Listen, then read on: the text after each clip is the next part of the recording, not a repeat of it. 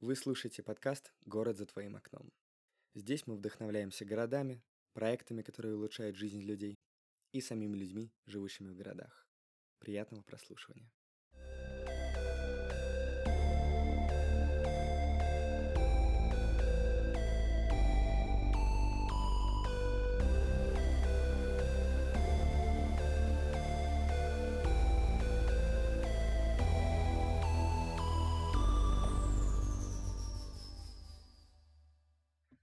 Привет, меня зовут Арсений, и сегодня у нас в гостях в нашем подкасте Любовь Фридриховна Барусяк. Любовь, здравствуйте. Здравствуйте, Арсений. И сегодня у нас много интересных тем, которые мы планируем обсудить, но для начала представьтесь, расскажите про свой профессиональный путь, про свои профессиональные интересы. Ну, путь у меня длинный, много чего в нем было. Начинала я как демограф, получила образование как демограф и защищалась как демограф.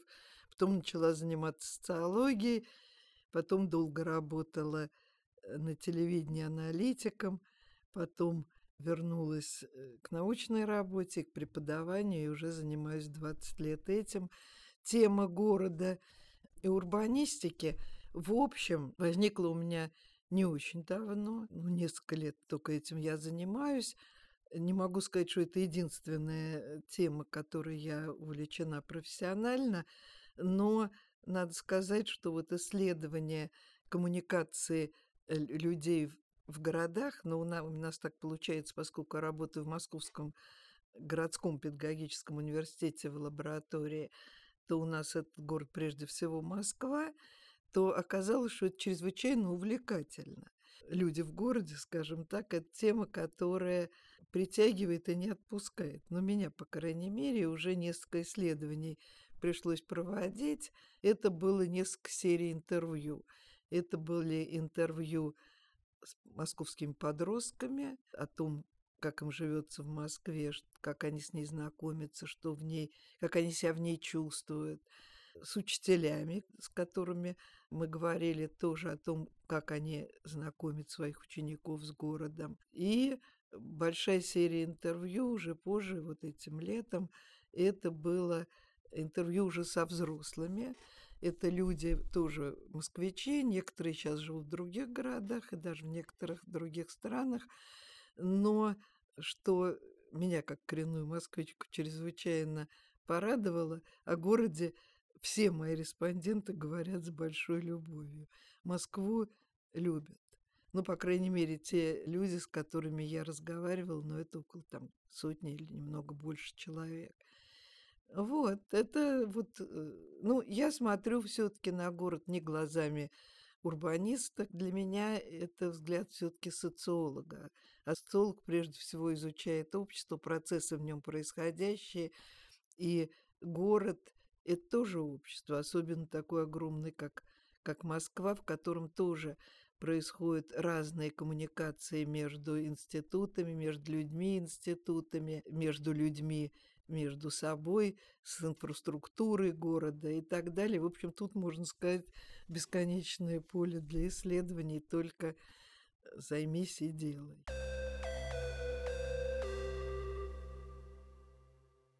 Э, вы упомянули э, как раз исследования подростков, и на самом деле у нас было уже несколько выпусков, где мы говорили про детей, про подростков. И вы знаете, очень многие отмечают главную здесь э, проблему это проблема отчуждения в том, она заключается в том, что подросткам, ну, как будто бы нигде не рады. Они и не дети, их постоянно выгоняют с детских площадок, и они не взрослые, и вот эти вот торговые центры, которые становятся убежищами подростков, которые просто сидят там на фудкортах, э, просто потому что им больше некуда пойти. Очень многие отмечают вот именно эту проблематику как главную, с которой нужно что-то делать. И... Я с этим не согласна. Сразу вас хочу разочаровать. Мне кажется, что тема подростков в городе как э, группу возрастную, скажем так, социально-возрастную, группу такую неприкаянную, несчастную, которой некуда деваться, ну, это, мне кажется, скорее взгляд взрослых. Угу.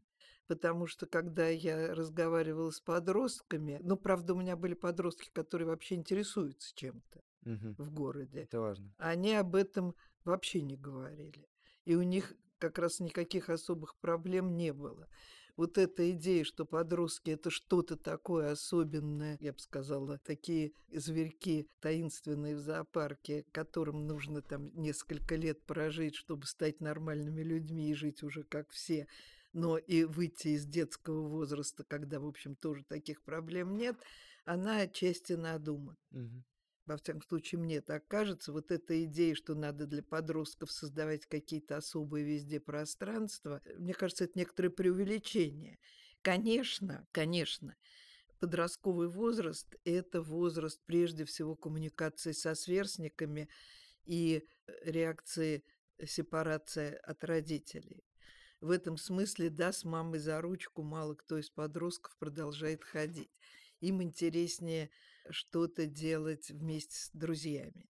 Что мне про это говорили, собственно, подростки, которых я интервьюировала?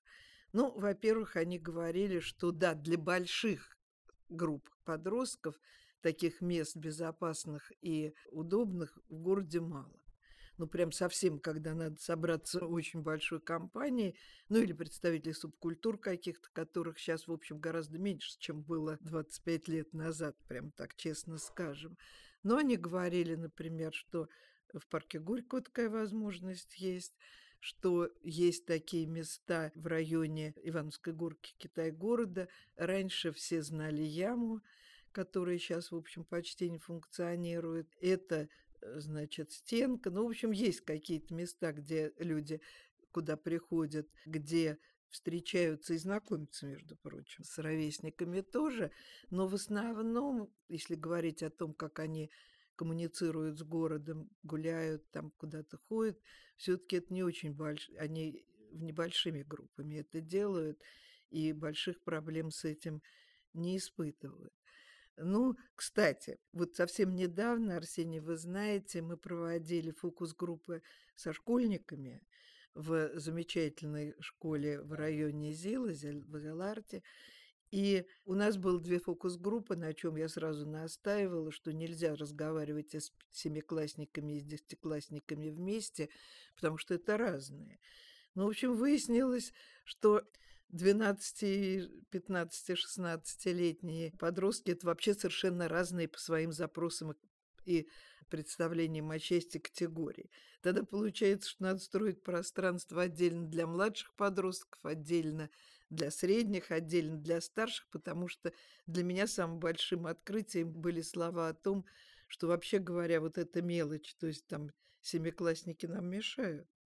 И с другой стороны, эти большие, эти взрослые, у них совершенно другие приоритеты. Вот это было, в общем, большим откровением, что подростки тоже внутри себя, Очень они очень разные. группа, И тут да. дифференциация возрастная очень разная.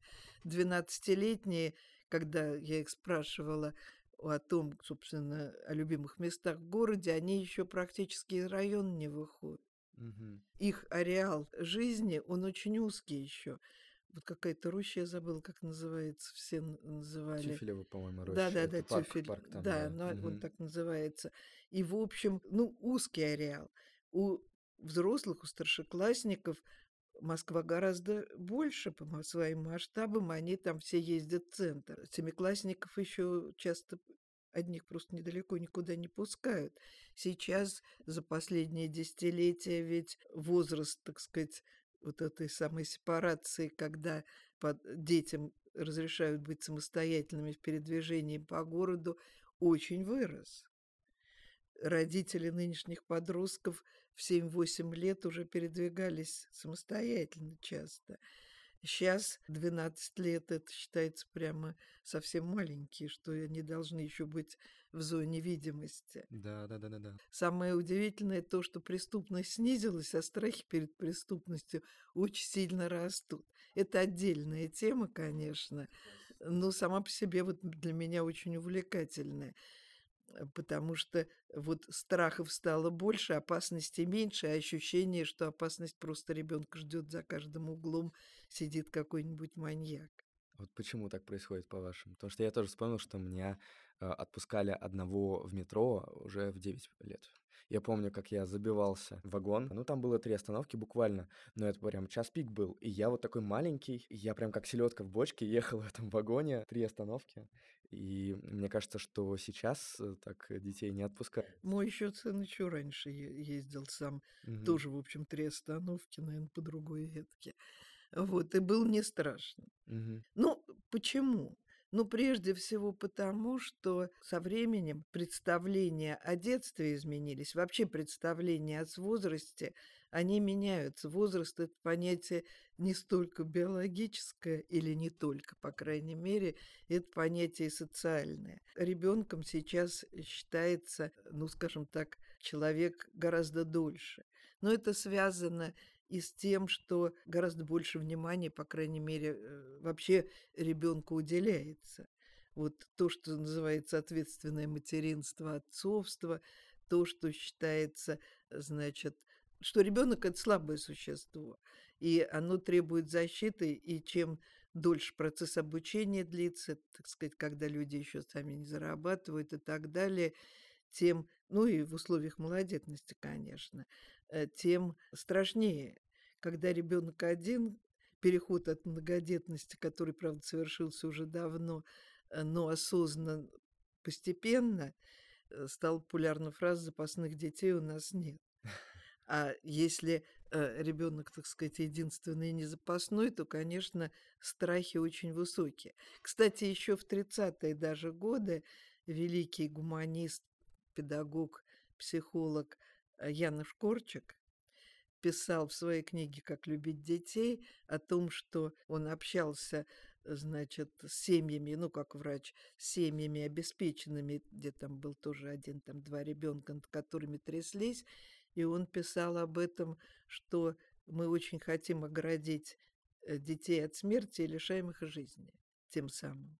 Я это прочитала очень давно, и мне это очень врезалось в память, потому что, в общем, да, потому что ребенок, который постоянно находится под опекой, ну, в общем, он не живет своей еще жизнью. И родители, в общем, ну, и своей любви, отчасти, может быть, и из эгоизма, стремятся как можно дольше продлить этот период, не отпускать чтобы они, в общем, ребенок по-прежнему был свой, не ушедший. Но это длинная тема, она такая не очень веселая, но, с другой стороны, зато и возможности у современного жителя Москвы, у ребенка-подростка гораздо больше в смысле приложения своих сил, интересов и так далее. Но, во всяком случае, благополучных семьях дети, они все-таки много чем занимаются. И вот здесь э, мои респонденты говорили, что Москва все-таки город безграничных возможностей. Ну, что касается торговых центров, торгово-развлекательных, да, особенно у жителей окраин Москвы, где добираться куда-то долго, а все-таки инфраструктура в центре, ну, в относительном центре, в Москве и центр большой, такой большой город, она гораздо богаче, чем на окраинах. Ну да, торговый центр – это место для многих подростков, их, так сказать, первоначальный этап их самостоятельной жизни. Насколько полезны, и это вопрос другой, это требует исследования. Если цель в этом возрасте сама коммуникация, то, наверное, вполне и это. Насколько это дает представление о городе и включенность в его возможности, ну, наверное, не очень. Мгм.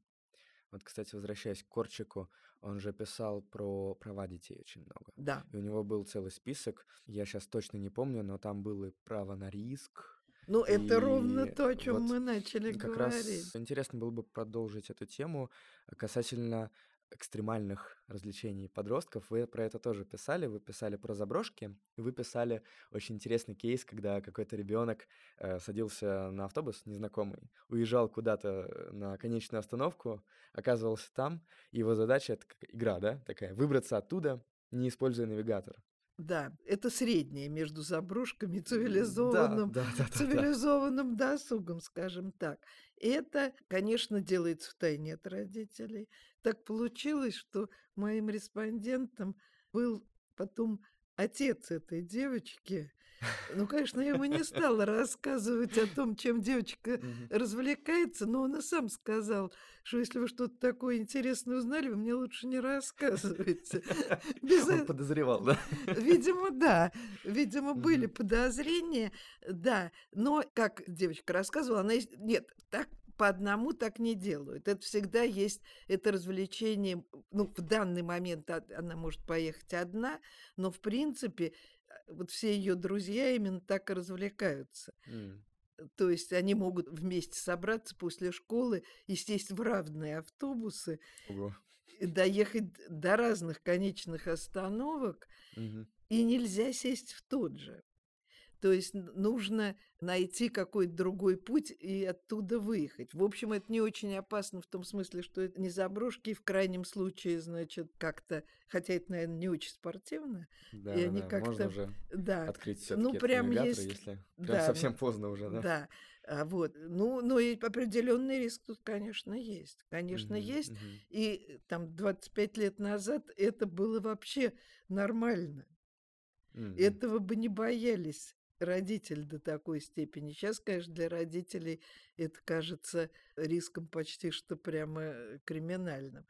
Но вот ощущение риска все-таки участие подростков – это сильная вещь. Но мы же с вами знаем, как популярны экстремальные виды спорта. Да. Им надо сказать, что вот интересно всего, чем спокойнее была жизнь, тем больше не только у подростков, а вообще у горожан – и образованной части возникала потребность именно в этом.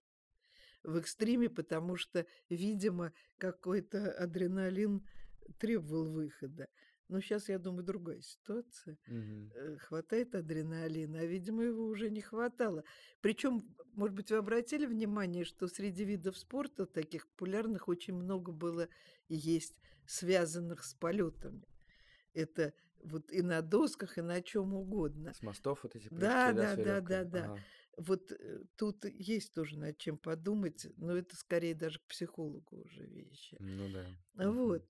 Но в основном мои респонденты были подростки вполне благополучные, у которых были, конечно, и занятия дополнительные какие-то, и любимые места в городе.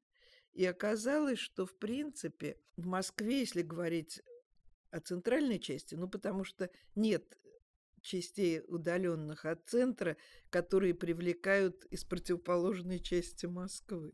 Угу. Такое не, такого не бывает. Поэтому все-таки, ну вот как Москва строилась, значит, э, этими самыми кольцами, так все-таки э, центральная часть наиболее привлекательна, но и она не вся равно привлекательна оказалась что у подростков, ну а кстати, отчасти, когда я со взрослыми говорила, эти места тоже называли. Угу. Ну, для... музей, я вот вас видел. Бульвары. Бульвары. Вот этот район, конечно, самый, наверное, популярный район Зарядье, Ивановская горка, угу. Хитровка. Вот эта часть, она одна из самых любимых, надо сказать. Конечно, подростки говорили про парк Горького. Вообще, когда его модернизировал Капков, то там была некоторая э, концепция, это же концептуальная. И оказалось, что она сработала и работает до сих пор. Значит. А в чем она заключается? Ну, идея была в том, что из такого, скажем, памятника 30-х годов прошлого века уже сильно... Ну, устаревшего, вот эти ну, аттракционы там разваливающиеся. Да, покрыв, да, покрывшегося уже некоторой пылью истории. Ему хотелось сделать что-то интересное продвинутой молодежи. Это было все-таки уже давно, поэтому первое, что он сделал, это он сделал на, во всем парке Wi-Fi. Тогда этого угу. еще так не было. Во-первых, Wi-Fi. Во-вторых, инфраструктура принципиально изменилась. То есть убрали все эти пыльные аттракционы, наоборот, появилась возможности для занятий спортом и тем, и сем, и даже уточек купили английских таких черных, которых нигде не было, но главное было другим. Мы привыкли, люди старшего возраста, к тому, что везде написано по газонам не ходить, не, значит, там запрещено и так далее. Слово запрещено как ну, основной способ коммуникации властей с местами досуга в том числе. Вот там это убрали. Там никаких запретов не стало, там стали вежливые просьбы. И, кстати, это оказалось заразительной вещью. Во многих местах, теперь во многих парках тоже так делают. Это вот, работает? Да, Да, это замечательно работает. Плюс выяснилось, что если можно валяться на газонах, то ничего с ними не случится тоже. Вот я этой весной и летом все время ездила, хотя мне это далеко, не только в свой любимый аптекарский огород, ну, я недалеко от него живу, но и в МГУ ботанический сад. А. Не вот большой ботанический, а МГУ. Который вот возле, собственно, Да. МГУ, да? Мгм. а там то же самое. Там тоже, более того, там дети нарисовали картинки, как, значит, обращаться с живой природой, и вместо там запретов просто эти картинки с детскими надписями. Это была какая-то согласованная практика Да, да, у них там есть, э, ну, такая школа юного ботаника или что-то в этом А, духе, не мгм, знаю, как мгм. называется, но маленькие дети. И они там рисуют, и вот они нарисовали для всего парка чудесные картинки с надписями о том, как надо любить цветочки, птичек и так далее. Это вместо ходить по газонам запрещено. Вот и это тогда, вот с момента модернизации парка Горького, вообще эта практика начала возникать. И, кстати, вот рядом со мной Екатерининский парк, там тоже, там тоже.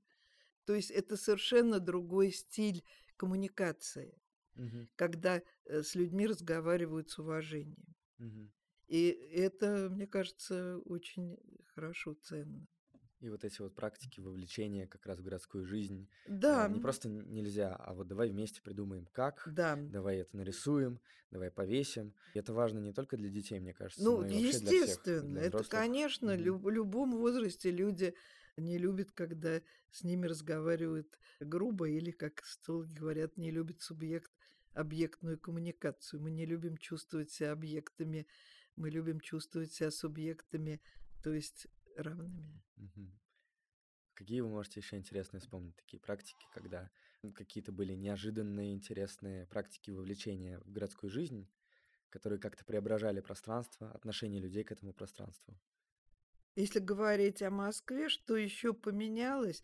Ну, понимаете, в чем дело? Я вообще не очень люблю слово вовлечение. М, Создайте условия, и вовлекать не надо. Если то, что людям интересно, нравится и приятно, они будут э- это осваивать и этим заниматься. мгм. Вот э, говорить, э, дети, посмотрите, какой чудесный музей, надо ходить в музей, потому что это полезно для вашего развития, не работает. Если в музее можно все потрогать, покрутить, посмотреть, то с удовольствием туда ходят. Мгм. Или такого рода практики, опять же, субъект-субъектные и соответствующие интересам, то это работает, это, можно сказать, назвать это вовлечением. Я бы это назвала созданием условий. Было еще слово соучастие. Это просто такие вот Соучастие, соуча- штампы, да. вот Вот нас... соучастная, э, значит, соучастная деятельность, соучастное проектирование. Во-во, да. Это Мгм. все субъект-субъектная коммуникация. И это то, что современному горожанину, конечно, нужно. Особенно все-таки в таком продвинутом городе, как Москва. Мгм. Ну, я просто небольшой специалист по другим городам. Москву лучше знаю. Конечно, это интересно. Плюс, вообще, э, такой город, как Москва, мегаполис, это город безграничных возможностей. И нет ни одного человека, который все эти возможности освоит. Но это просто Да. нереально, да, и ни одной группы даже. Но как разговоры мои с моими хорошими подростками показали, очень по-разному они на город реагируют, разное в этом городе видят. Даже типы коммуникаций совершенно разные. Есть те, кто любит исследовать, которые ставят себе цель там что-то э, посмотреть, куда-то сходить, что-то выяснить, погуглить, узнать и так далее. Есть те, кто очень любит музеи, например, выставки, современное искусство, классическое искусство, для которых э, вот музей – это место приложения своих интересов. Есть люди, которые, ну, я бы сказала, эмоционально воспринимают город и воспринимают его даже чувственно. И, между прочим, наличие вот в этом районе, Зарядье, вот этот район большой, не очень дорогих и интересных каких-то кормушек, каких-то кафешек, об этом говорят все. Без стаканчика кофе и чего-нибудь прогулка не прогулка для современного подростка в том числе. Какие-то интересные артефакты, интересные магазинчики. В общем, то, что не только для ума, но и для тела и для души. Мгм. Есть те, кто вообще смотрит прежде всего на людей, и они меня уверяют, что в разных районах люди какие-то разные, и за этим интересно наблюдать. Наверное, из Мгм, них вырастут мгм. социологи. Я так думаю, но не, не из всех. Возможно, да. Да, вот, то есть приглядываться. Вообще город ведь воспринимается всеми органами чувств, и чем больше их используется, тем глубже и лучше это восприятие города. Но все, я говорю, узнать нельзя. Я думаю, что даже нет ни одного человека, ну, может быть, кроме курьеров, которые во всех районах Москвы-то были. Да. Скорее всего, есть всегда остаются места, где ты никогда не был. Ну, конечно, большую роль играет то, в какой семье ребенок. Мгм. Ну, в этом плане у вас выборка все-таки вы были в какой-то Продвинут. конкретной школе, и, Не-не-не, у соответственно... нас были из разных школ, Мгм. из разных школ, но, в общем, это в основном были дети из того, что в Москве называется хорошими школами. Знаете, я просто вот вспоминаю, у меня была такая история, я с 11 класса школы э, преподаю гитару, ну, как частный репетитор. У меня была ученица, как-то раз после урока они мне предложили выпить чаю, потому что, ну, вот занимаемся уже, и надо как-то вот э, сесть, поговорить, поболтать, интересно просто. Ну, как-то я сел, мы начали болтать, и совершенно страшный факт узнал о них. Мне от центра до них минут 30-40, 40, по-моему, но они не были в Третьяковке, они даже на Красной площади не были. Представляете? Я просто э, сидел и не понимал, как такое возможно. Вы А ведь знаете, таких людей, их вот, а мы не знаем, их много много, вообще? много. Мгм. Несколько лет, но уже давно, Стрелка проводила исследования, может быть, вы знаете, наверное, исследования того, что они тогда называли для себя бубликом. То есть все, кроме центра. А, Вот, кроме мгм. центра, то есть вот центр как бы дырка, они брали мгм. исследования, делали тех, кто живет не во всех районах, конечно, но в довольно большом количестве районов спальных. Мгм. И да, часть оттуда никуда не выезжает. Это было интересное очень исследование. Там тоже было, там тоже приглашали социолога, Алексей Левинсон делал М. там исследования. Это я очень хорошо помню их результаты, что да, нам, э, значит, нас тут, и тут неплохо кормят, да. Должен быть парк обязательно. Сейчас вообще такой любви к паркам, как последние там два десятилетия, я не помню никогда. Сейчас парк это просто number one, это без чего жить нельзя. Видимо, жизнь в мегаполисе такая утомительная, что вот парк это возможность релаксации, и наличие парка, значит, это прямо огромный плюс. Значит, торговый центр, ну, инфраструктура обычная, и, в принципе, если не сильно чем-то интересоваться, то жить Можно можно, прожить, можно, да. можно не выходя да, из своего района. Ну, люди имеют на это право. Да. Если Мгм. другое дело, что город по возможности должен все-таки развивать как можно больше вот эти районы. Полицентричность, да? Да, потому что все-таки разрыв довольно большой. Но вы знаете, у меня среди моих респондентов разных исследований были люди, которые живут примерно везде. Никто не говорил, что их район плохой, даже если это район Капотня. М. То есть нет, у нас хорошо. У нас хорошо. То есть, может быть, там цены на жилье ниже, чем в других районах. Этот район другими считается плохим, а местные жители, в общем, вполне, Мгм. вполне себя неплохо чувствуют. Ну, тут, конечно, история в разных странах. Мы знаем, что нужно для того, чтобы район считался хорошим. Кстати, наличие хорошей школы, да, и что делает дороже место. И когда я, например, брала интервью 15 лет назад у ученых, вот в тот проект, о котором вы говорили, взрослые люди, как-то я все время на юго-запад ездила или в центре, но большинство почему-то жили все-таки в этом районе и э, вот в этой части Москвы, где больше всего хороших школ, так называемых, тоже сосредоточено. Но, тем не менее, люди, которые живут в других районах, тоже видят в них что-то хорошее. Вот чтобы, э, ну, видимо, те, кому не нравится, постараются уехать. Может быть, так тоже, не знаю. Так что сказать, что есть прям места, где жить в Москве невозможно, вряд ли. Но то, что уровень комфорта и возможностей для реализации разнообразных запросов сильно различаются в разных районах, но это клинический факт, я думаю, это не специфика Москвы. Мгм. Вряд ли есть мегаполисы, где это не так. Во всяком случае, в Москве хотя бы нет районов, куда желательно не заходить, как у некоторых других мегаполисов. Это да. А Вот, кстати, продолжая тему любви к городу, э, у вас тоже было на этот счет много материалов. И такая фраза, что такое хороший город? Это любимый город. Вы согласны с ней? Но если ты любишь город, значит, он хороший для тебя. Э, В целом, то самом- есть э, нам, э, как проектировщикам, и нам, как урбанистам, нам, как архитекторам, нужно э, в любых формах взращивать эту любовь к городу в людях. Взращиваете? Конечно, э, конечно, вот я брала интервью этим летом, много, больше 40 интервью со взрослыми людьми, многие, я говорю, которые сейчас живут вообще далеко от Москвы, все говорили о Москве с очень большой любовью. Все. И с грустью многие. Почему? Ну, потому что не знают, окажутся ли здесь снова А, когда-нибудь. мгм. Это тоже большая тема. Но это другая тема. Да. А как, как вообще формируется эта любовь к городу?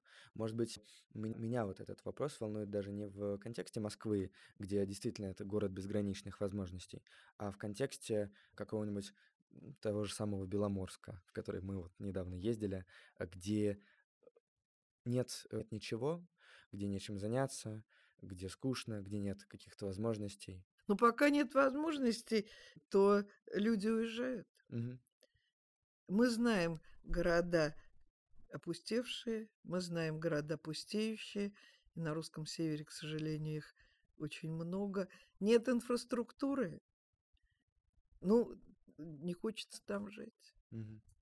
И тут ничего не сделаешь. Вы знаете, мне пришлось пару лет назад брать серию интервью совершенно не по этой теме. Там тема была, как преподают в разных городах искусственный интеллект, в нескольких городах. Но это заказное исследование было. И там у меня были преподаватели вузов, которые там готовят. Они говорили, что мы готовим очень хороших специалистов в этой области, но они уезжают, потому что мы можем обеспечить им даже хорошую зарплату, но если качество жизни не такое, как в Москве, например, Мгм. то мы удержать их не можем деньгами. Потому что людям хочется, чтобы вокруг было чисто, красиво, чтобы было приятно жить. Мгм. Мгм. Ну и город, если там нет университета, то молодежь будет уезжать. Да. А для того, чтобы молодежь потом возвращалась, надо, чтобы там были хорошие условия для жизни, не только для работы, что само по себе тоже не всегда бывает, но и для жизни тоже. Потому что ездят учиться все-таки не в меньшие по размеру города, а в Хотя, большие. э, например, из Москвы много кто в Дубну уезжает, например. Ну, не много кто, в смысле, в масштабах Москвы.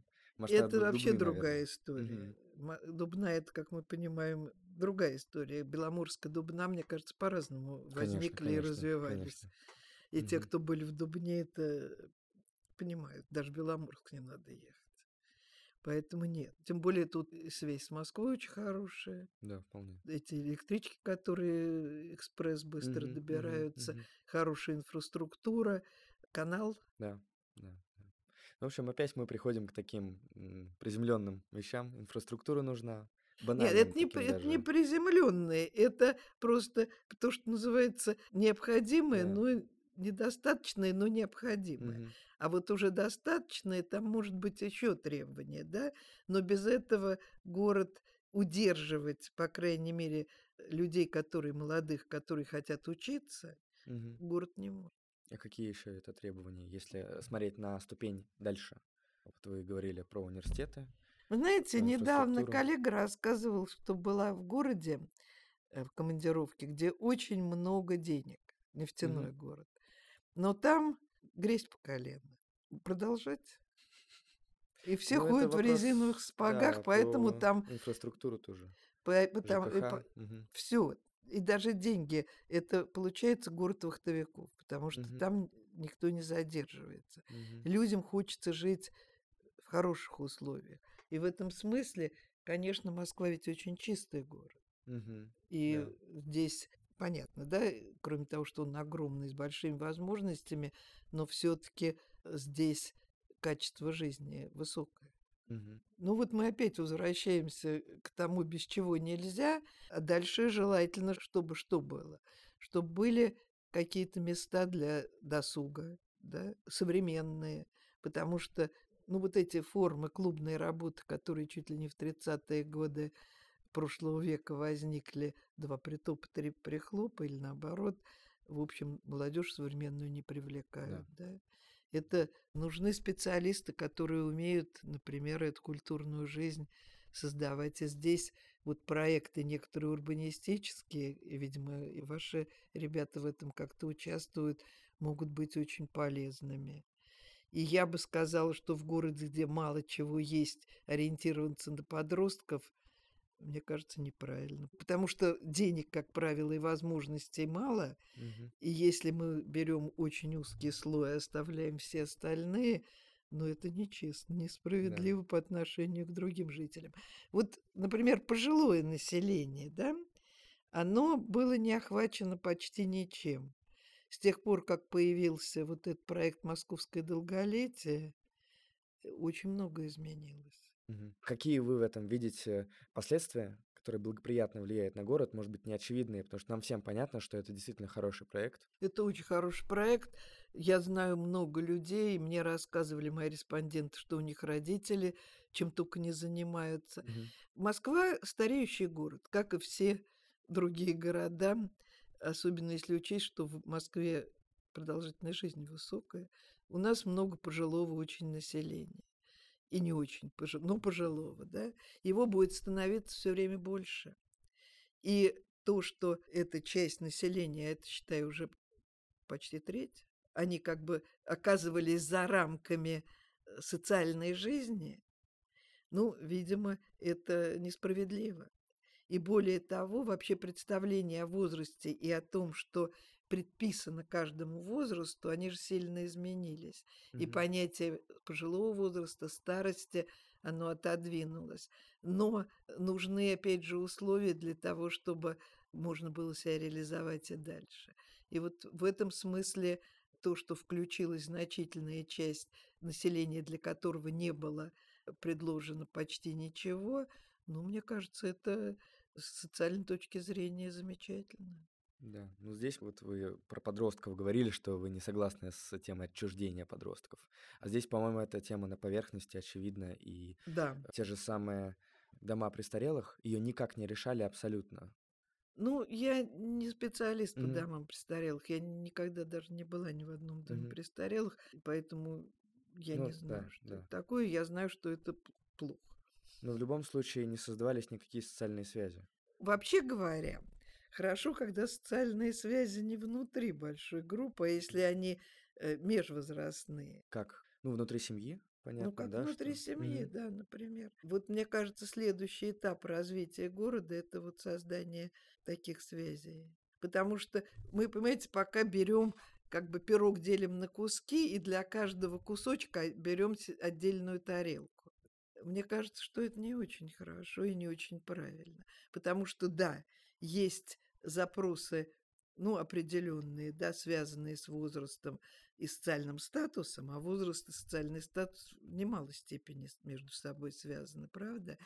Э, Но и межпоколенческие тоже, потому что есть что-то общее. Да. А как мы, как э, урбанисты, архитекторы, социологи и различные другие специалисты можем способствовать как-то э, Ну, вот я связей? об этом, честно говоря, не думала, поэтому просто так из головы не хочу Да. сейчас говорить. Я просто сейчас об этом задумалась, что это концептуально верно. Да. У вас был такой интересный тезис. Город э, как учебник для жизни. И там вы как раз говорили про вот эти истории, когда внучка с бабушкой гуляет по городу, бабушка рассказывает э, про какие-то места, в которых она выросла, в которых она в детстве училась, и внучка это дальше через себя проносит и рассказывает, например, своим уже сверстникам про это. Это, Арсений, я бы по-другому называла. Не город как учебник, а семейная память. Мгм. Передача семейной памяти. И там, где она есть, ну, для этого требуется что? Требует все-таки длительный период проживания семьи в каком-то городе. Да. Ну, у меня семья вообще московская, очень с давних времен, но так получилось, что моя бабушка, например, родилась на Белом море. Вы, Ух может ты. быть, слышали, есть город Нян, Няндома, и она говорила, мы поморы. Вот, ну, туда ее отца, он был там начальником железнодорожной станции. Поэтому, так сказать, она много рассказывала, значит, о своем детстве не московском. Но много разговоров было и о местах московских тоже. Вообще интересно, что те, у кого родители, бабушки, дедушки, но чаще бабушки, надо сказать, рассказывают о топографии семейной, и это запоминается чрезвычайно, потому что это очень экспрессивно воспринимается.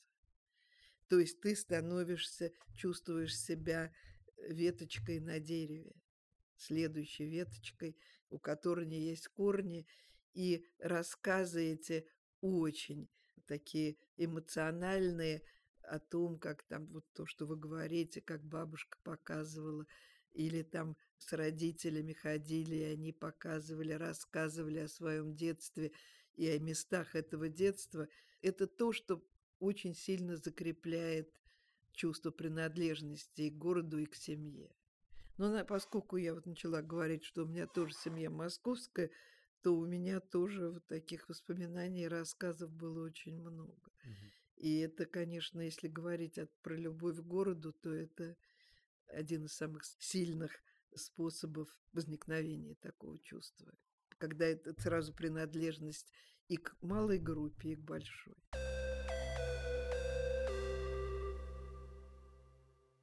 А еще вот я вспомнил, тоже у вас э, где-то была статья про это, про москвоведение. Дело в том, что у нас в сельских школах, например, это очень распространено, краеведение, когда э, дети изучают, э, чем примечателен их район. В Москве, например, у нас в школе, в 57-й, у нас не было москвоведения. Вот это интересно. А вы рассказывали про какую-то школу, где такие уроки проводились? И вообще, в принципе, как это... Ну, в вашей школе раньше были такие уроки, Были? когда мой сын учился, они по чертолью там все обошли. А, ну мы вот э, в музей Пушкина. Потом я знаю, что уже не было, потому что мои респонденты, которые позже учились, уже этого не застали. Полезная ли эта вещь? Нет, это безусловно полезно. Я думаю, могу сказать что- вот про что. Мгм. Дело в том, что нет ни одного района в Москве, в котором нету чего-то интересного. И большинство жителей, ну, про центр я не говорю, тут каждый камень, да, какую-то культурную память в себе несет, но нет ни одного района, даже самого спального, самого отдаленного, у которого нет какой-то истории. И вот для тех, кто живет там, мне кажется, вот знать эту историю, что в нем в этом месте интересно, еще полезнее, чем даже центре. Да. И здесь я могу сказать, есть такое развлечение спортивное, которое называется городское ориентирование, проект уже много лет существующий «Бегущий город». Может быть, слышали? Да, да, кажется. Я даже в нем участвую, Ого. но в легкой категории. Мои молодые знакомые, многие очень увлекались этим делом.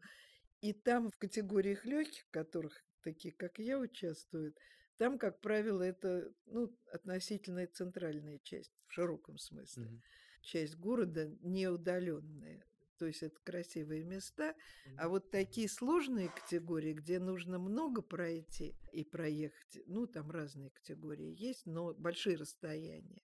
Там, как правило, какие-нибудь, ну, не буду называть их, ну, назову их, скажем так, не самые центральные. Окраины. ну, скажем так, Периферия. совсем периферии, даже Да. Новая Москва.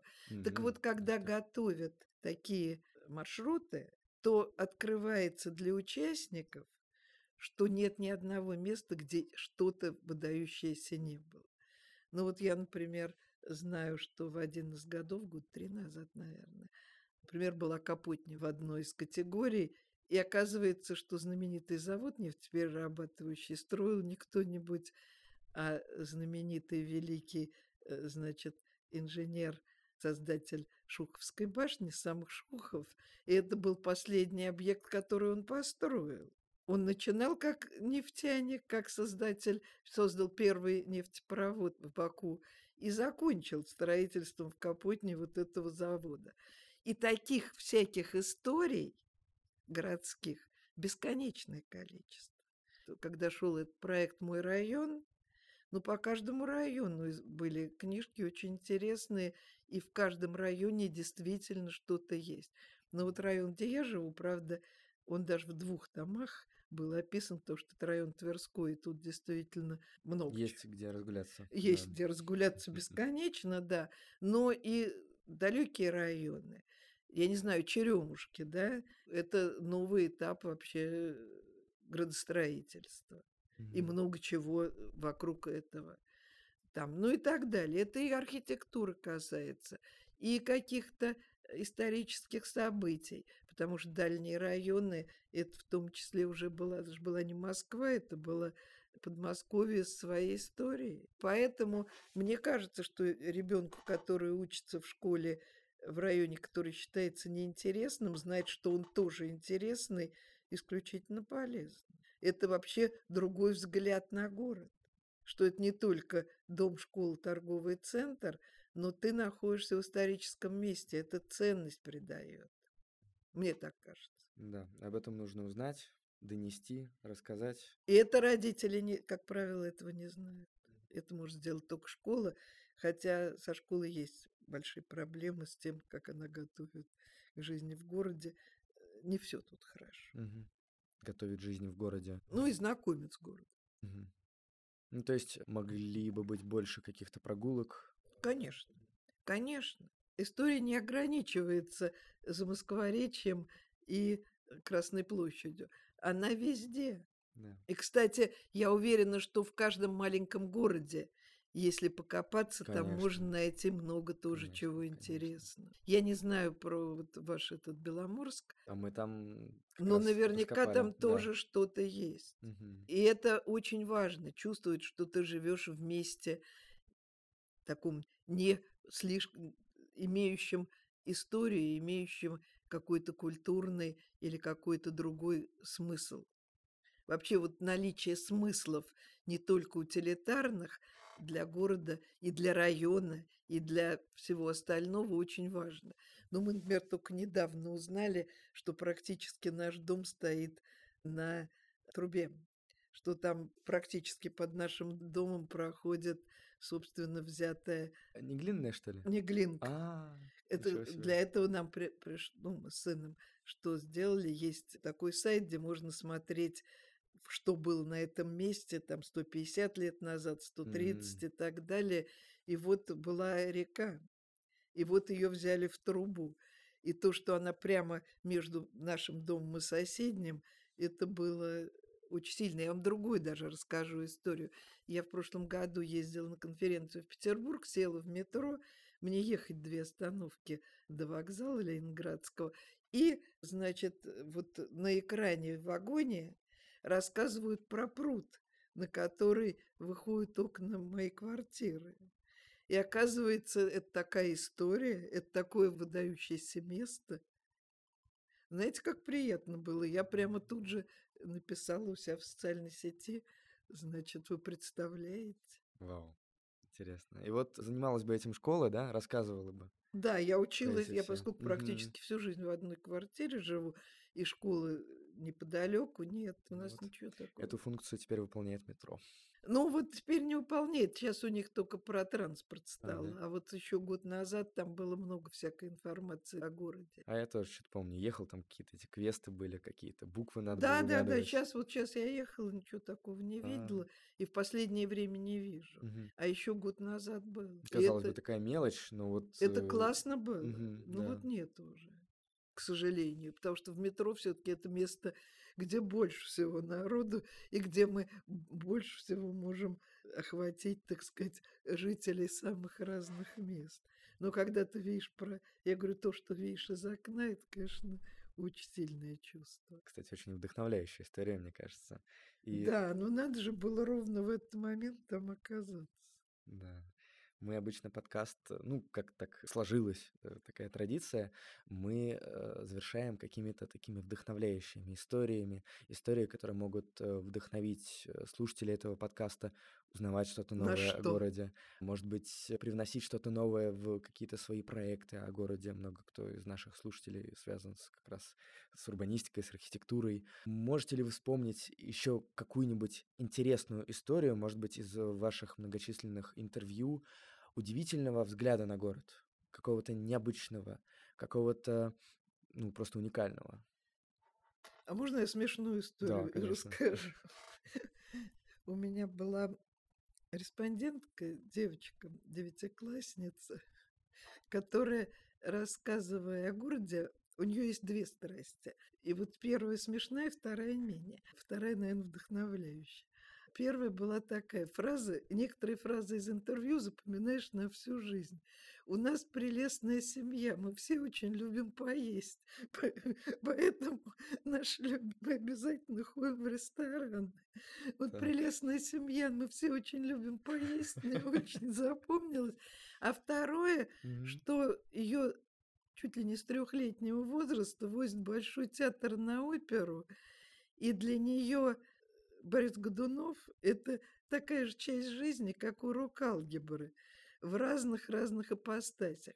Э, Да, во Смена всех составов постанов- актерских, да, да, все. да. И она вообще хочет стать Интересно. режиссером оперного театра в семье, любовь вот эту восприняв. Мгм. Но совсем не обязательно. В Москве есть масса разных увлечений у подростков, которые ну, настолько разнообразны, что мои представления о жизни сильно расширились. Например, есть ребята, которые страстно увлечены чуть ли не с 10 лет или не знаю с каких транспортом. Они его изучают, они все музеи транспорта для них родные, они сами многие потом идут работать на транспорт. Они настолько увлечены, настолько профессионально в это во все входят, что для них это становится увлечение там трамваями, становится потом да. машинистами поездов, например. И вот этих разнообразных увлечений город дает для них все возможности для самых разнообразных. И вот мне кажется, что чем больше мы будем пытаться самые разные городские институты ориентироваться на то, что многообразие, что не надо заставить полюбить все, а надо создать максимальные условия для того, чтобы все, у кого есть интерес, его могли реализовать, ну, наверное, больше ничего и не надо, тем более, что, может быть, возможности есть уже сейчас бесконечные. Может быть, не все о них знают. Да, это очень интересная мысль, очень И вот и я бы в метро как раз занималась э, прежде всего информацией о том, что происходит в городе. Будем надеяться, что... Не, мне тоже очень нравились эти вот Да. видео, вырезки. Будем надеяться, что они вернутся, Спасибо. если они исчезли. Да, спасибо огромное, что пришли к нам. Очень было интересно, очень вдохновляюще, очень, я надеюсь, что полезно для наших слушателей. Спасибо. Было с вами очень интересно разговаривать, Арсений.